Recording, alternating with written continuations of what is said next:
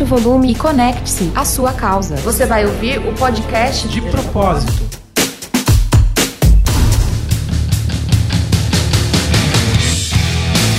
Fala pessoal, está começando mais um podcast de propósito e aqui, como você já sabe, o propósito e a causa são os protagonistas do conteúdo.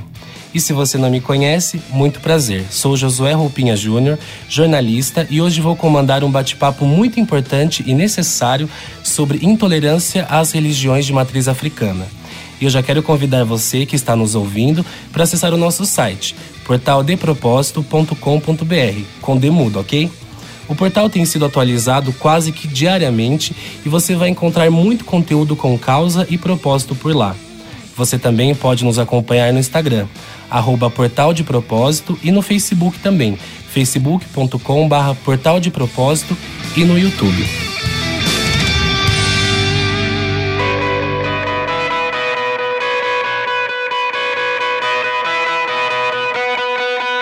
Legal, já quero agradecer os nossos convidados aqui, super especiais. Agradeço de coração por vocês estarem aqui, terem se deslocado, saído da casa de vocês, para a gente poder trilhar um pouco esse caminho sobre o pensar a questão religiosa, sobre pensar a questão do racismo estrutural que a gente vive na nossa sociedade. Primeiro eu quero apresentar o nosso Babalorixá Panangô, posso chamar assim? Pode. É mais conhecido como Pai Panangô de Obaluaê. É Isso. E o Pai Panangô de Obaluaê chegou em Campinas em 1987 e foi iniciado no candomblé em agosto de 1994. E desde 2006 tem a sua própria casa em Valinhos, uma nação de Jeje chamada Coecejá Ji Gomê Arrua. Seja muito bem-vindo. Obrigado. Apresentar a esposa do Pai Panangô, a Poara. Seja muito bem-vinda, muito obrigado. E também a Ked da casa, a Luciana. Seja muito bem-vinda também. Bom, eu já quero começar perguntando ao Pai Panangô uma curiosidade que eu tenho. Sou nascido em Valinhos e Valinhos é uma cidade tradicionalmente ou conhecida como uma cidade mais conservadora, uma cidade que tem muito católico, muito evangélico. Nesse sentido, como que é você tocar uma casa de candomblé numa cidade como essa, sabendo todos os casos que a gente tem vivido de intolerância religiosa e antes disso, só dar uma breve introdução sobre o que é o candomblé, porque pode ter muita gente que esteja nos ouvindo agora e que, por incrível que pareça, talvez nunca tenha tido um contato, né, com a religião de matriz africana. Primeiramente, boa noite. É, ser o que o, o candomblé é você ter a vida, porque para mim o candomblé é vida, é a natureza, é tudo aquilo que, que a gente vive, para mim é o candomblé. O candomblé nada mais é do que um culto que a gente cultua a vida, a água, fogo, o ar, enfim. Então o candomblé para mim é a vida, é a própria vida, né? Que cultuamos Deus vivos, Sim. como a árvore, como o rio, como aquilo que nos alimenta, que é a terra. E ter uma casa de candomblé é fácil no sentido de que você tem amor. Difícil no sentido de que você tem responsabilidades, você carrega vários caminhos na sua, na sua, na sua, na sua direção, dirigindo uma casa que o racismo, o preconceito, parte de uma situação que nós estamos vivendo aí há milhares de Diariamente. anos, né? Sim. E em Valinhos em especial, nós estamos nessa luta aí, desde quando nós inauguramos a casa lá, em junho de 2006, e a cada dia é uma luta diferente, a cada dia é um propósito diferente, a cada dia é uma busca diferente. Mas assim, no início da nossa casa foi muito complicado. Hoje, eu acredito por a gente buscar projetos, buscar fazer coisas para a própria sociedade, para o próprio ser humano, a gente tem mais uma tranquilidade em falar, nós temos uma casa de candomblé em Valinhos. Então, o que eu falo hoje é isso, candomblé é amor e a gente vai continuar amando e lutando pelos nossos objetivos e pelo nosso propósito, que é levar o bem ao próximo. Legal. É, na questão racial que até você comentou, queria perguntar para a Iked Luciana o fato de é, você ser uma mulher negra e aí colocar o seu turbante, os seus patuás, os seus fios, as suas guias. Acredito que você saia na rua com isso ou pelo menos com o seu fio. Qual é o peso disso? De vivenciar isso daí? Mas é isso tudo que o pai acabou de falar. O candomblé é uma entrega. Ou você vive tudo isso, assume tudo isso para você, ou você não se entrega, ou você não quer para você. E eu sempre quis isso para mim. Eu não, eu não posso, eu não consigo usar tu, a, todas as minhas coisas no meu, no meu, no meu cotidiano que eu trabalho com crianças pequenas e eles são assim terríveis. Mas sempre que eu posso, uh, uh, vamos em tal lugar, vamos, vamos montados, vamos. Eu amo tudo isso, eu vivo tudo isso assim, uh, como a minha vida. É a minha vida, é uma entrega, sabe? Então, assim, você tem que se impor, você tem que dar o respeito para você ter o respeito. Todo mundo sabe no meu trabalho que eu falo, eu bato o meu tambor, eu bato o meu tambor o dia que eu tenho que ir. O pessoal sabe, não, hoje ela vai em tal lugar, então eu tenho determinadas folgas no ano. Eles colocam essas folgas para mim no tempo que eu preciso, porque todo mundo sabe, ela vai fazer as obrigações dela, ela vai bater o tambor dela, ela vai para o compromisso espiritual dela. Então tudo assim é uma questão de respeito. Você eu dou esse respeito no meu trabalho, na minha convivência, nos meus vizinhos, então todos eles me respeitam. Eu não tenho esse problema de intolerância porque eu não dei brecha. Aliás, eu nunca dou brecha. Sim. A minha mãe sempre falou isso na questão, principalmente do negro, você tem que ser forte duas vezes. Com certeza. Para se igualar aos outros, Sim. não é? Sim. E aí, assim, mesmo na questão, porque o, o seu caso acaba sendo algo até que raro, porque na maioria dos casos no ambiente de trabalho, por exemplo, você tem que usar o fio escondido. Se você vai fazer, se você vai se iniciar, por exemplo, uma mulher vai ter que raspar cabelo. E aí, para a sociedade, para as pessoas que estão em volta, isso é algo muito complicado, né? Nós temos marcas no nosso corpo das nossas coisas espirituais. E eu sou uma pessoa muito calorenta. O pessoal jogou tudo de blusa, eu tô verãozão, tô Sim. de boa. Então eu vou muito de regata. Eu tenho marcas, todos nós temos. As crianças, eu trabalho com criança de primeiro ao quinto ano, são pequenos, eles entram para vem para mim com seis anos, seis e meio. Eles falam assim, colocam o dedo e falam, tia, que isso? Fala isso aqui, isso aqui é da minha religião. Isso é uma entrega, isso é um amor que eu tenho. Um dia que você quiser, a gente senta, a gente conversa. Então eles perguntam. E assim, eu nunca menti. Eu falei, ah, isso é uma tatuagem, ah, isso é um machucado. Não, eu sempre conto para eles a verdade do que é, do que realmente é então eles me respeitam muito, já desde pequenininhos. Legal. Sobre essa questão da escola, principalmente, eu queria que você respondesse depois a nossa convidada também pode responder sobre a questão, se tem uma filha, né? Sobre a questão de ensino religioso nas escolas. Na sua visão, é correto desde que ensine todas as, as religiões? Ou isso é algo que deve ser tratado em casa? Olha, esse é um assunto assim bem complicado. Complicado, porque assim, na minha escola, eu vou falar do meu local de trabalho em particular. Lá nós temos evangélicos de todas, todas as igrejas, de todas as congregações. Nós temos espíritas, nós temos os ateus. Eu digo, eu digo nós temos no sentido de professor. Nós temos muitos, temos 32 professores de sala. Ponto. Vamos falar dos 32. E, e cada um é, ele segue uma linha de, uh, religiosa, entendeu? Então assim, chegou-se num consenso de que ele não vai mais fazer aquela velha oração, ai Pai Nosso que estás no céu, piriri pororó e tal. O outro não vai fazer um louvor na sala dele porque ele é um evangélico Isso, lá, um adventista, sim. um sei lá o quê. Entendeu? Então chegou-se ao consenso que eles vão entrar, eles vão agradecer ao Deus, cada um agradece ao seu Deus sem um determinado nome e acabou.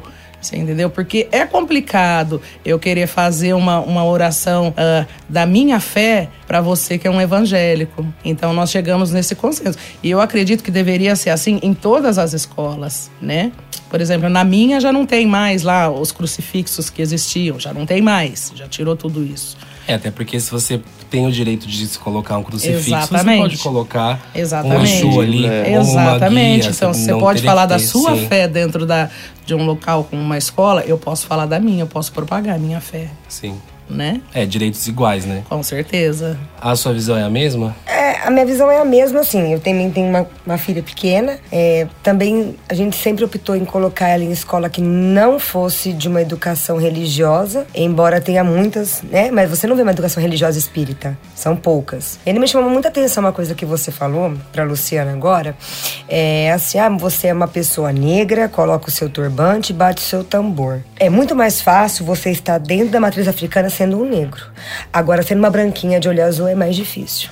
E a gente não quer ser tolerado. Eu não quero mais a palavra tolerado. Não, nós não precisamos É mais ser respeito, tolerados. A gente está e vai continuar, e ponto. Do mesmo jeito que o católico, do mesmo jeito que, que um presbiteriano e assim por diante. Então, todo mundo que olha um negro na rua, ele fala, é macumbeiro. Mas a branquinha do olho azul, ela nunca vai ser. Você é espírita, é macumbeira? Não, você não. Você é muito branquinha. Você não pesa 120 quilos, você não é uma, uma, uma senhora gorda, é, negra com um turbante na cabeça. Então você não tem o arquétipo de uma macumbeira. Então existe o preconceito dos dois lados. Não, eu só tô concordando. Sim, que é sim. bem tudo isso É. mesmo. E, E- ninguém fala. Eu falo, Sim, minha essa- filha, ela é, sim. minha filha é feita, ela tem sete anos de idade, ela já é confirmada. Você fez isso com a sua filha? Eu não acredito. Mas por que você não deixou ela crescer? Pra ela escolher o que ela quer. Coloca a, a sua fé em xeque pelo seu arquétipo. né? Exatamente. Só que o, o católico ele pode ser batizado desde quando ele nasceu. E o pai e a mãe escolhem um padrinho, uma madrinha, que geralmente a criança nem tem nem contato lá na frente. E a mesma coisa o evangélico. Sim. E por que, que a gente não pode fazer isso com os nossos? É, e você falou uma coisa muito interessante que é o fato de o, o negro pode ser negro dentro do candomblé. Assim como a mulher pode ser mulher dentro do candomblé. E assim, a impressão que eu tenho é que, principalmente nas religiões de matriz africana, são as religiões de acolhimento. Acolhimento. Então você vê muitas casas com muitos LGBTs, por exemplo. Isso. Porque orixá não, não vê orientação sexual. Não vê. Não tá na escritura sagrada a orientação sexual da pessoa pra De ela ser um. filho de Oxalá ou filho de Exu. Exatamente. Não é? O mesmo fato de uma mulher branca estar lá, uma mulher negra estar lá. Você está lá pelo orixá. Você não está lá porque você não entrou no padrão da família tradicional brasileira, que é o pai, a mãe, os filhos é, e acabou. Você tem uma diversidade muito, muito grande. E a gente não quer mudar ninguém, né? E Sim, por isso que eu exato. digo que o candomblé, a, a- a religião de matriz africana é amor. Porque se você, se você tem amor, você vai acolher, né? Então, eu não vou apontar você porque você é negro, eu não vou apontar ela porque ela é branca, eu não vou apontar ele porque está usando uma calça preta. Simplesmente a gente vai acolher. Mas, infelizmente, é, é o que a gente vive, é essa realidade. Então, assim, é muito mais fácil eu falar mal do que aquilo, do que eu não conheço, do que eu, eu me propor a conhecer para depois falar. Sim, então, aí o problema é só esse, que é o que, o que falta é isso. Foi o que a Poara disse. Nós temos a nossa filha hoje com sete anos, mas já iniciada. E nunca ninguém vai imaginar que uma criança branca seria iniciada numa religião de candomblé. mas de é matriz africana, né? Macumbeira? Então, Né? e assim, hoje eu pergunto, você pode perguntar, o que, que você sente pela sua religião? Ela vai responder para você, amor. Porque ela faz questão de ter a roupa dela, ela faz questão de ter se preparar para seguir a religião dela. Então foi o que ela falou. Se o católico pode batizar, se o evangélico pode batizar os seus membros na sua igreja, por que não podemos nós? E acolher, acolher. E isso que eu digo sempre. Quando a gente tem a oportunidade de falar, eu falo, pessoal, a minha casa está aberta. Minha casa está aberta, pode vir conhecer, que- queira participar, para depois você chegar e falar assim: não é o que eu sinto ou é o que eu sinto. Por isso que a Luciana falou, é uma entrega, né? É uma entrega e ela precisa de, acho que de conhecimento, Conhecimento. principalmente, né? Tanto para você ter a responsabilidade no pós-entrega, falar assim, olha, eu vou seguir. Só que quando você fala, eu vou seguir uma religião de matriz africana, principalmente acho que no Brasil, na realidade que a gente vive hoje é uma responsabilidade gigantesca, porque você não é grande. só a Luciana, você é a Luciana do Candomblé. Você não é só a Poara, você é a Poara do Candomblé. Você não é só o pai Panangô, você é o pai Panangô do candomblé. E aí qualquer atitude que você tenha, que você que você faça, vai ser cobrado, vai ser taxado em cima da sua religião. Não vai ser em cima da pessoa, do que você é. Sobre essa questão que você falou sobre o candomblé, sobre a entrega, você sente alguma diferença no trato com relação à Umbanda? Porque ela foi uma religião historicamente sincretizada. Então, ela surgiu a partir da- da- da até mesmo da necessidade de você esconder a realidade do orixá e colocá-lo como um santo católico. E hoje em dia ela acaba sendo vista como a gente sempre ouve, ah, o fulano é não banda, não é candomblé, então tá tudo bem. Como que é ouvir isso daí? Como que é? Qual, a sua visão sobre isso? Principalmente em Valinhos. Principalmente em Valinhos. É o que eu acabei de dizer para você, que infelizmente o preconceito não está lá fora. Ele está dentro da religião. Porque assim, como você fala de Umbanda, eu toco a minha Umbanda, porque na verdade eu me iniciei na Umbanda. Hoje a diferença é exatamente essa. Ah, ele tudo bem porque ele pode colocar a roupa branca dele, mas ele toca Umbanda. Mas por que, que, que você não aceita o candomblé? Ah, porque o candomblé mata bicho, né? Porque vocês matam bicho, porque vocês fazem a entrega, porque isso, porque aquilo. E a Umbanda, eu acredito que seja é o mesmo caminho. Então, assim, você vive o preconceito de que ah, o L é do candomblé, mas o outro, babalaô, babalorixá, o zelador, é da Umbanda. Então, muitos Muitos. Isso eu vivo em Valinhos e, e, posso te afirmar. Muitos falam assim: ah, não vai lá na casa do Hélio, não, porque lá é um terreiro de candomblé. Vai na casa do, do, do, do outro senhor do outro pai de santo, porque lá é só um banda. Você entendeu? Então, é, é, o preconceito já começa aí. É, a gente nunca ouve o contrário, né, Poara? Às vezes é muito raro você ouvir do candomblé, olha, não vá na Umbanda. Até porque a gente trabalha, quem é do candomblé, usa entidade, trabalha com entidade. Agora, acaba acontecendo, infelizmente, que eu acho que é, é algo que a gente deve conscientizar as pessoas, principalmente da Umbanda, é que o candomblé não é ruim. Então, se alguém chegar no terreiro de Umbanda e falar, ah, eu quero ir pro candomblé, o que eu faço? Incentive, faça a pessoa conhecer primeiro para depois ela ter as suas percepções, porque ninguém é obrigado a aceitar uma religião. Eu posso chegar no terreiro de candomblé e falar, não gosto. Assim como eu posso chegar na evangélica e falar que não gosto. Eu só não posso fazer daquilo um discurso de ódio. Exato. Mas é o que eu falo para você, que em vez de juntarem pessoal, espalham. O que que acontece? Hoje a gente poderia estar em um projeto legal, unindo um bando, o candomblé, até mesmo o kardecismo, que são religiões espíritas, são, são religiões de, de, de, de caminhos espirituais. Né? Mas não, o, o segmento é assim: você é do candomblé, você vai ter contato só com pessoas do candomblé. Você é da Umbanda, você tem que ter contato.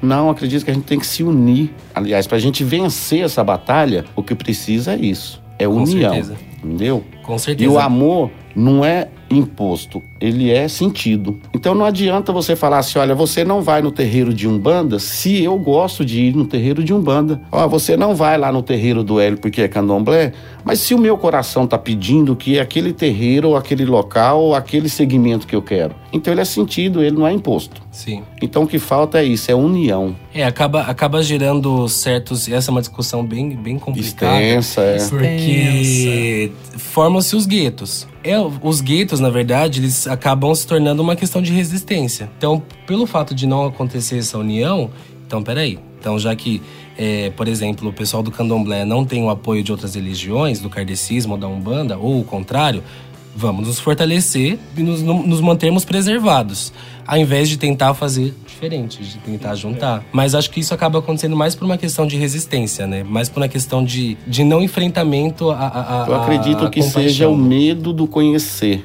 Sim. Você entendeu? Que é isso que, que a gente sempre fala, a gente sempre discute nas reuniões que a gente vai, é o medo de conhecer. O que, que é o candomblé? O candomblé é paz, o candomblé é tranquilidade, o candomblé é amor, o candomblé é, é, é, é, alimento, é projeto, é tudo isso. Porque se você for ver bem, eles vê só o lado assim, ele mata bicho mas não sabe por que nós fazemos isso. E nada daquilo é jogado na rua, e nada daquilo é jogado no, no, na encruzilhada. Tudo é aproveitado. A gente alimenta uma A gente mata né? a fome de pessoas, a gente alimenta outras pessoas, tem famílias que precisam, e a gente vai em busca de tudo isso, mas a gente não precisa falar. Eu acho que a gente tinha que se unir. Queria ouvir de vocês três. Foi tema no Enem, há um tempo atrás, a questão de intolerância religiosa. E a gente teve, nesse meio tempo, inúmeros casos de terreiros queimados, o Disque 100 bombou, tivemos inúmeras denúncias. É, aqui na região teve o terreiro da Mãe Rosana, lá em Jundiaí, que pegou fogo. Inclusive, ela recebeu apoio de até de evangélicos, que é o que a gente estava falando agora. Mas eu queria ouvir de vocês três o que é o você, como é você ouvir que tem pessoas colocando fogo em orixás atendo fogo em orixá, fazendo com que as pessoas fechem suas casas, traficantes chegando nos morros e pedindo para os pais e mães de santo destruírem os assentamentos de orixás. Como é isso? Como é ouvir isso? A gente viu uma reportagem dessa no Fantástico, né? Primeiro que eu já achei que foi uma coisa que a gente já nunca tinha visto, não vamos colocar numa rede Globo, num horário nobre, não, em def... não na nossa defesa, né? Aí vieram os traficantes de Deus, de Jesus, como foi colocado nessa matéria. Mas como ele chega dessa maneira para destruir aquilo que ele julga o demônio? Ele tá com uma arma na mão, ele tá implantando o ódio. Aí veio um, um, um eu não sei nem quem, não posso nem dizer o nome, quem que era o, o pastor né, dizendo que isso ele não implanta dentro da igreja dele. Ele faz o culto dele não implantando o ódio e nem a destruição dos, dos demais templos e assim seja. O sentimento que a gente tem ao, ao ver tudo isso, assim, é, é, de extrema tristeza. Porque eu me imagino no lugar dessas pessoas. Eu vendo o, o, os meus santos quebrados, meus ibás quebrados, as minhas coisas sendo feitas, queimadas, tiradas fogo, depredadas. Aquilo de mais. É assim, é, não tem nem palavra, porque é uma coisa, um, uma, uma, agressão tremenda. É a nossa fé, a nossa cultura, o nosso amor, que a gente coloca realmente assim, é nossa vida. Não é uma filosofia de vida. Eu acho que o candomblé, quem realmente vive o candomblé, que no caso nós três vivemos, é a nossa vida. É depredada por uma outra pessoa. Que direito aquela pessoa tem de fazer aquilo? Agora, se nós fôssemos depredar uma igreja, né? aí é vandalismo, vai todo mundo pra cadeia e acabou. Aí aparece os culpados. Aí tem gente que é culpado, você realmente sabe quem é, quem não é, e você vai sofrer realmente a lei dos homens entendeu? Sim. Mas o traficante, ou quem quer que seja, ou até mesmo um evangélico fervoroso apedrejando uma casa, ele não. Porque a igreja tem um, um, tem um irmão que é um advogado legal, que é um pessoal bacana, que conhece alguém, mas você não vai ser penalizado e a igreja também não vai repor jamais. uma louça na sua casa, um alguidar que seja. Mas se fosse feito o contrário, com certeza estaríamos pagando até hoje. Exatamente. E antes de ouvir a sua opinião, Luciana, isso que você falou sobre o fato do, do pastor dizer dizer que não, que eles não pregam a, a isso ódio, pros né? fiéis, a realidade é outra. Aqui em Campinas, recentemente, não sei se vocês ficaram sabendo, mas tem um servidor de um órgão da prefeitura que estava no cemitério abrindo os ebós pregando ao lado dos ebós, dos, das coisas que são entregues no cemitério, né? Como exorcizando, exatamente. E assim, a gente vê como reflete, como isso reflete nos fiéis, nos seguidores, o fato de você ouvir de um líder maior. Assim como a sua casa, o senhor é o líder maior, a sua fala, quer queira quem não, tem uma influência sobre tem os as filhos. ovelhas, né? A gente Exato. pega um rebanho. E aí não tem como. Né? É, é impossível você dizer que não, não, não influencia o que meu pai ou minha mãe de santo dizem, não influencia. Influencia sim. Eu acredito que tudo começa dentro da sua casa. O que seu pai e o que a sua mãe passa para você, que a gente passa para ela, que é uma criança, você vai levar para sua vida. Então, se começa dentro da sua casa, é onde eu falo. A educação religiosa, ela, você falou da escola. Falei, não, ela tem que ser dentro da sua casa, ela tem que começar, iniciar dentro da sua casa, para depois você escolher aquilo que você acredita, aquilo que você quer seguir. O que a gente está vendo hoje, nada mais, nada menos do que a gente viveu há 100 anos, há 200 anos atrás, porque antes corria da polícia. Hoje a gente corre dos evangélicos e dos ladrões, dos bandidos. Então, infelizmente, é o que eu falo, século 21, qual a diferença que nós estamos tendo do século passado? Nenhum. É, na verdade, mudaram-se os atores, né? Mudar, é. exatamente, é isso que As eu falo. As causas e os efeitos. Sim. Então, isso que, que a gente que a gente está lutando, que a gente vem lutando e tentando e buscando é, é mais e mais forças exatamente para vencer esse mal, porque o mal ele começa dentro de casa, ele não começa na igreja. Hoje você vai na igreja, você vai ouvir falar em, no seu louvor, na sua fé, na sua crença, naquele Deus que você acredita. Então, infelizmente, o apoio daquela pessoa que está ministrando aquela igreja, ou aquele terreiro, ou aquele templo, é muito grande. E a palavra dele tem um peso muito grande. Então, se ele chegar e falar assim: olha, o nosso Deus é melhor do que o Deus dele, aquela pessoa vai acreditar. Sim. E infelizmente é o que nós estamos vivendo. Então hoje a gente vê em jornais, em televisão, em jornais escritos, estava ah, o terreiro do fulano foi depedrado, colocaram fogo e tal. Eles simplesmente quebraram as nossas louças, quebraram os nossos vasos, mas não quebrou a nossa fé. Eu acredito que é o mais importante. Como você disse, a mãe de santo de, de, de Jundiaí teve o apoio até de evangélicos. Por quê?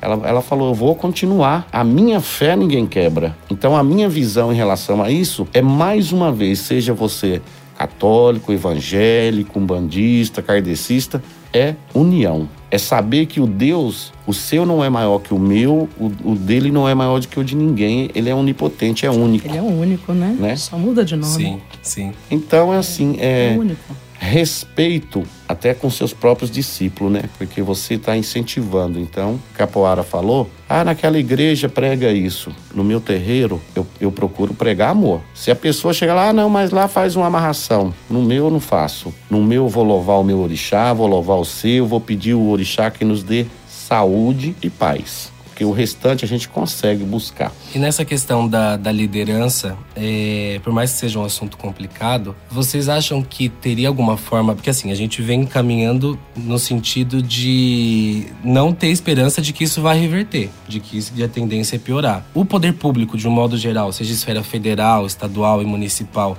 eles podem fazer, vocês sentem que há alguma maneira deles fazerem, deles ajudarem nessa questão de reduzir a intolerância, de educar o povo? Qual é a visão de vocês Com sobre certeza. isso? Eu acredito que, que eles são os que mais podem nos ajudar, são eles. Entendeu? Independente de bancada evangélica ou espírita, tudo começa de lá, porque se, independente da sua fé, se você tiver uma punição séria e severa por, pelo desrespeito que você teve com o próximo, a pessoa vai pensar duas vezes antes de fazer. Então, antes de eu xingar o evangélico que está com a Bíblia atrás do bra... embaixo do braço, eu vou pensar. Antes de eu olhar para você e falar, ô seu macumbeiro, eu vou pensar, porque isso eu posso responder por isso. Só que, infelizmente, o poder público não apoia. Sabe por quê? Porque a nossa religião não é uma religião de ordem financeira. A nossa religião é uma religião de ajudar o próximo, de lutar pelo próximo. E infelizmente nós não temos o apoio porque nós não temos dinheiro, não temos a, o, o, poder financeiro. É, se a gente pegar até pela, pelo histórico da, da construção das, da, do surgimento, na verdade, das religiões, até mesmo o fato da religião católica, isso não é uma crítica, até porque eu sou a, a curva fora do rio da minha família, minha, minha família é toda católica. Mas se a gente pegar a história da Igreja Católica, o poder sobre o poder, a questão do capitalismo, a questão da herança, todo, todo esse, esse, a forma, o contexto que ela surgiu foi pela questão do dinheiro. As pessoas estão lá pela fé. Sim, os sacerdotes, os fiéis estão lá pela fé e isso é inquestionável. Mas entra na questão que o senhor falou. O candomblé não gera dinheiro para o Estado. Não, não gera. Qual é o interesse do Estado em querer ajudar, em querer defender uma religião que não gera lucro? Então é isso que eu coloquei para você. Então o que precisa é isso. Então tem que começar de lá, independente do poder aquisitivo, se tem a religião que vai gerar dinheiro ou não. Como você falou, quando começou o candomblé, a Umbanda era num, num fundinho de casa ou então no meio do mato. Então você tinha que fazer escondido. Quando começa a primeira igreja, ela explode. Por quê? Porque hoje, para você ministrar um, um, culto, você pode até fazer uma faculdade, mas antes não. Você fala, ah, eu vou abrir aqui e vou ministrar um culto. E a prefeitura vai lá e te apoia. Você sabe por quê? Porque a ordem financeira que vem também, não, não vamos falar só dos católicos, mas também não vamos falar só do, do, do evangélico a ordem financeira que vem também, o poder aquisitivo dos evangélicos, muito grande. Sim. E, não é, e é o que eu disse, não é uma crítica à, à religião, à fé, à, à, parte, a questão litúrgica da, do catolicismo, do evangélico, do testemunho de Jeová, a questão não é essa. A questão é como as religiões acabam alimentando o Estado, o poder público. Exatamente para não e, e, assim e tirando todo o fortalecimento das religiões de matriz africana o Estado prega tanto a questão de que a gente tem que ajudar, tem que crescer, tem que fazer evoluir, o bem pelas pessoas, tem que né? evoluir. Mas a gente, por exemplo, não sai de uma casa de candomblé, de uma festa, sem comer sem ter o AG1. Pois é. A pessoa pode chegar de, de terno e gravata, ela pode chegar de chinelo, que ela vai ser recebida por da todo mundo. Da mesma forma, e é isso que você falou. E o que a gente mais dá importância é no alimento. Você entendeu? Porque tudo para nós que vem da terra da água, até mesmo do ar, é sagrado. Então, se você vai numa, como você falou, você vai numa festa de candomblé, não importa se você é evangélico ou doutor, se ele ali que é, que é, que é um, uma pessoa que não seja da religião, entrou, ó, antes de você ir embora, vamos participar da nossa mesa, come com a gente, senta com a gente. Mas, infelizmente, o poder público não vê dessa forma. Né? E é por isso que os, os traficantes estão sendo incentivados a falar que são é, traficantes de Deus né? E, mas eles são apoiados para fazerem isso. É, ninguém, ele não, não, é, claro não são, surge né? do nada, eles não né? vem do sim, nada, ou sim. vou lá depedrar aquele terreiro. Não. E hoje é muito, é, é, é que eu falo, alguém. no século XXI é muito triste você ver isso, ó, não pode colocar sua roupa branca no varal, porque vai vir alguém ali ou vai colocar fogo nela ou vai atirar em você. Sim. É, a gente volta de novo nessa questão do, do alimento sagrado, do que é sagrado pra gente. A alimentação é sagrada, os bichos são sagrados, todos, tudo, tudo que envolve as religiões de matriz africana, seja a Umbanda ou o Candomblé, os patuás, as imagens, a questão da comida, isso é sagrado pra gente. E aí o fato de você vê discussões na internet sobre e contra o abate religioso, algumas leis municipais que surgem querendo proibir, por exemplo, você fazer entrega em cemitério, ou, é, enfim, isso é algo que vai muito mais além da questão do poder público. Vai no ataque direto à fé. Chega a ser assim, eu, eu vi esses dias do, do GAN da, da, da casa que eu frequento, que isso deixa de ser intolerância para ser terrorismo.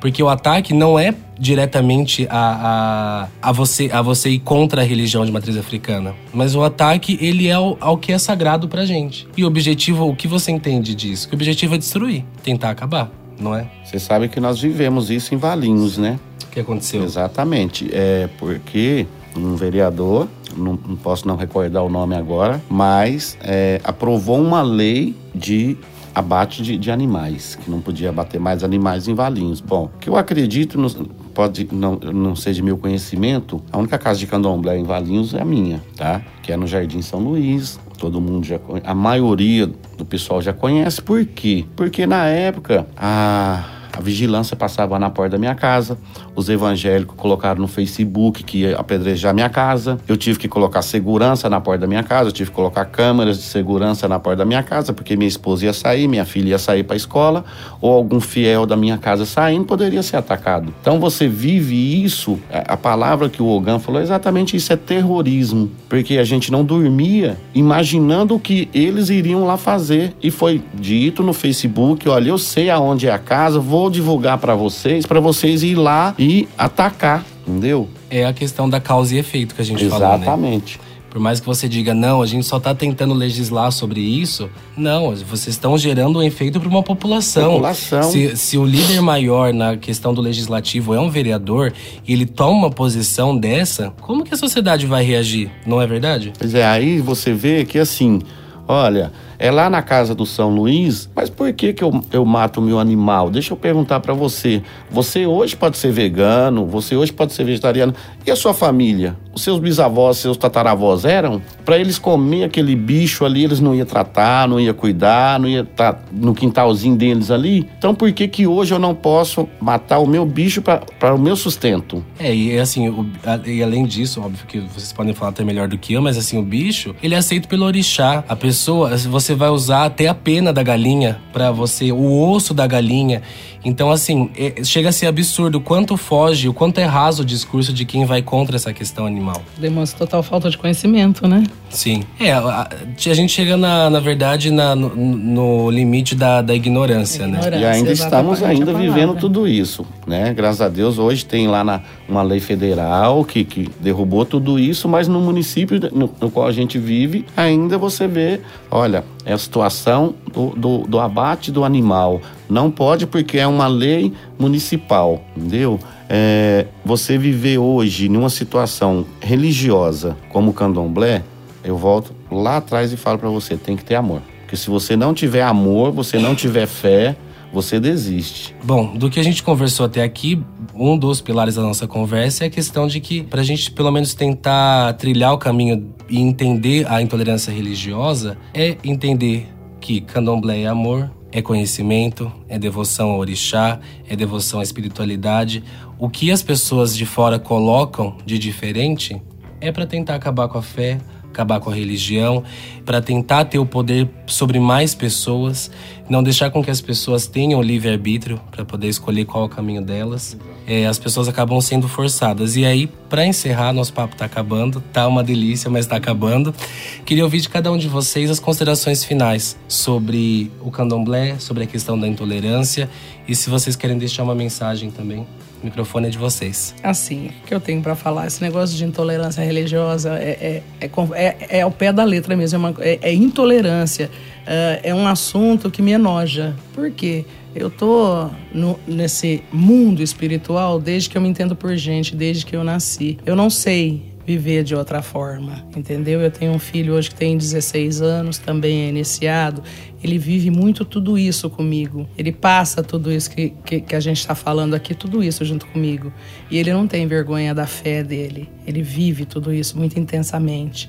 Ele fala que ele quer ser um, um zelador igualzinho meu pai é. E, e, e, é assim um motivo de muito orgulho pra gente, é um motivo de muito orgulho para mim. Então, assim, uh, falar sobre o candomblé, falar sobre a religião, eu poderia ficar aqui falando até amanhã. Que é, é o meu amor, é a minha vida, é a minha entrega, é a minha devoção. É, eu, eu não tenho outro caminho. Você não chega em casa e deixa aquele personagem lá não, não e deixa, dorme, não, não tem deixa. nem como, né? Não existe, não tem como. Então, assim, eu eu não tenho mais nada a dizer, acho que a gente já falou bastante sobre intolerância, é um assunto que eu não quero falar mais. E, e, e é só isso que eu quero falar. É muito complicado a gente falar de intolerância, porque é uma coisa que machuca, dói, noja, a gente repudia certos tipos, né, de situações. Mas infelizmente eu acho que o problema de toda religião é um só: o ser humano.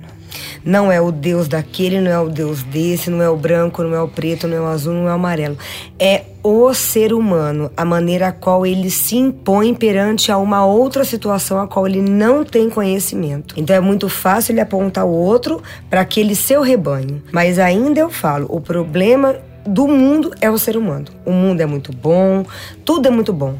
O Deus é o Deus de todo mundo é bom.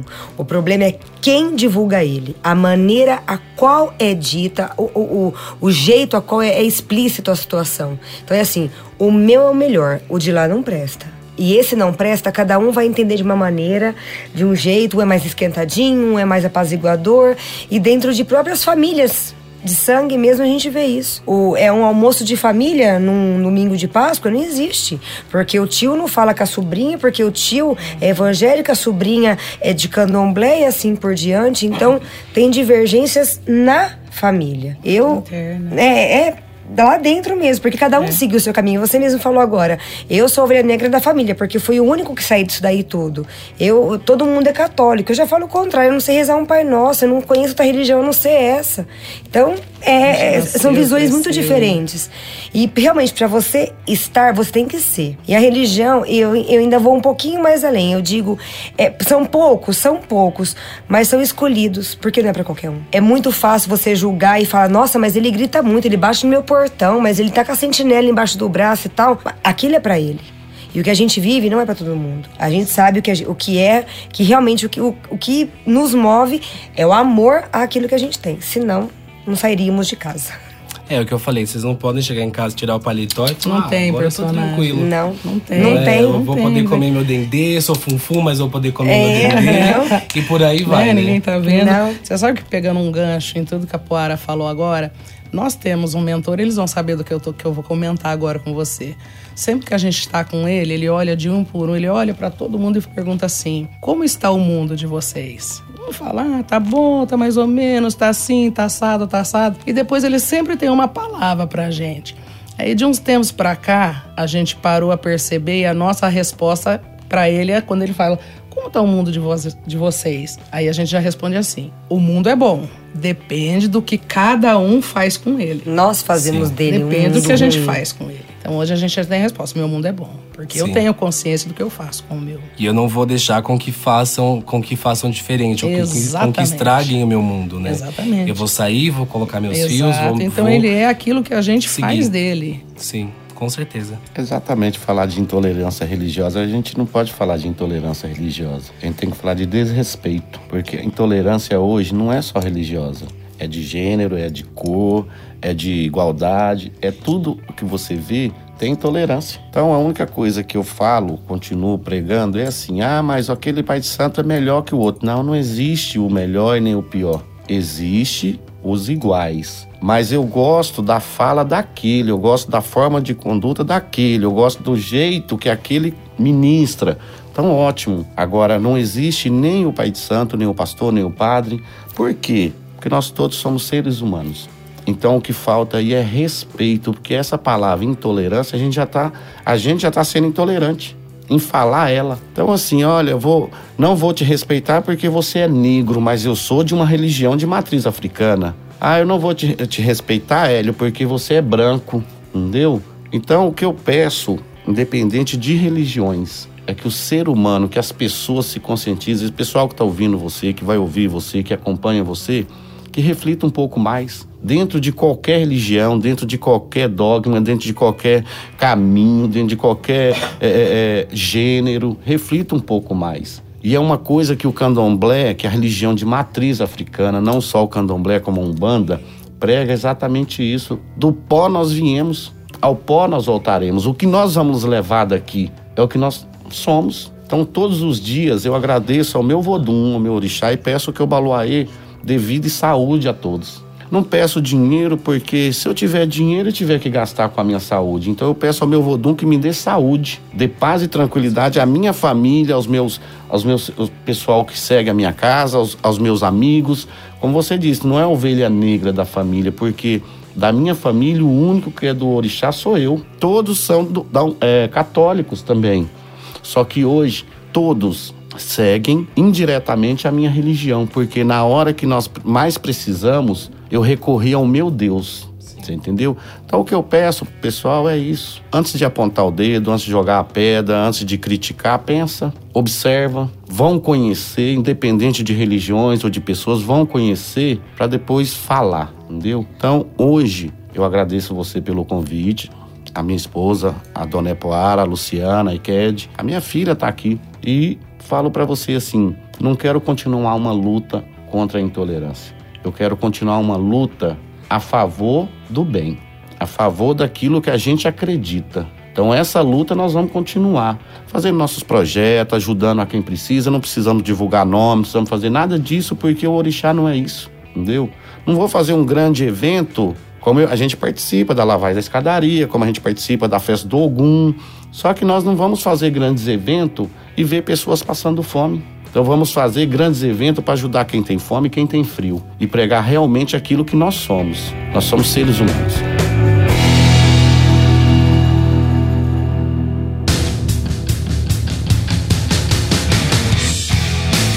Muito obrigado por vocês terem vindo pela conversa. Foi muito bom, gente.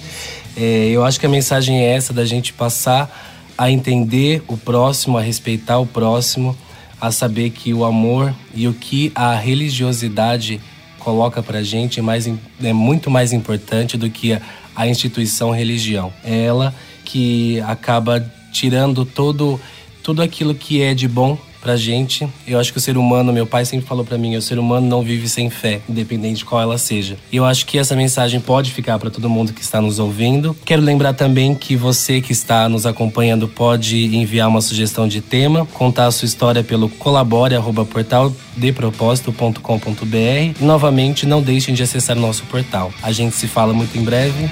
Tchau, tchau.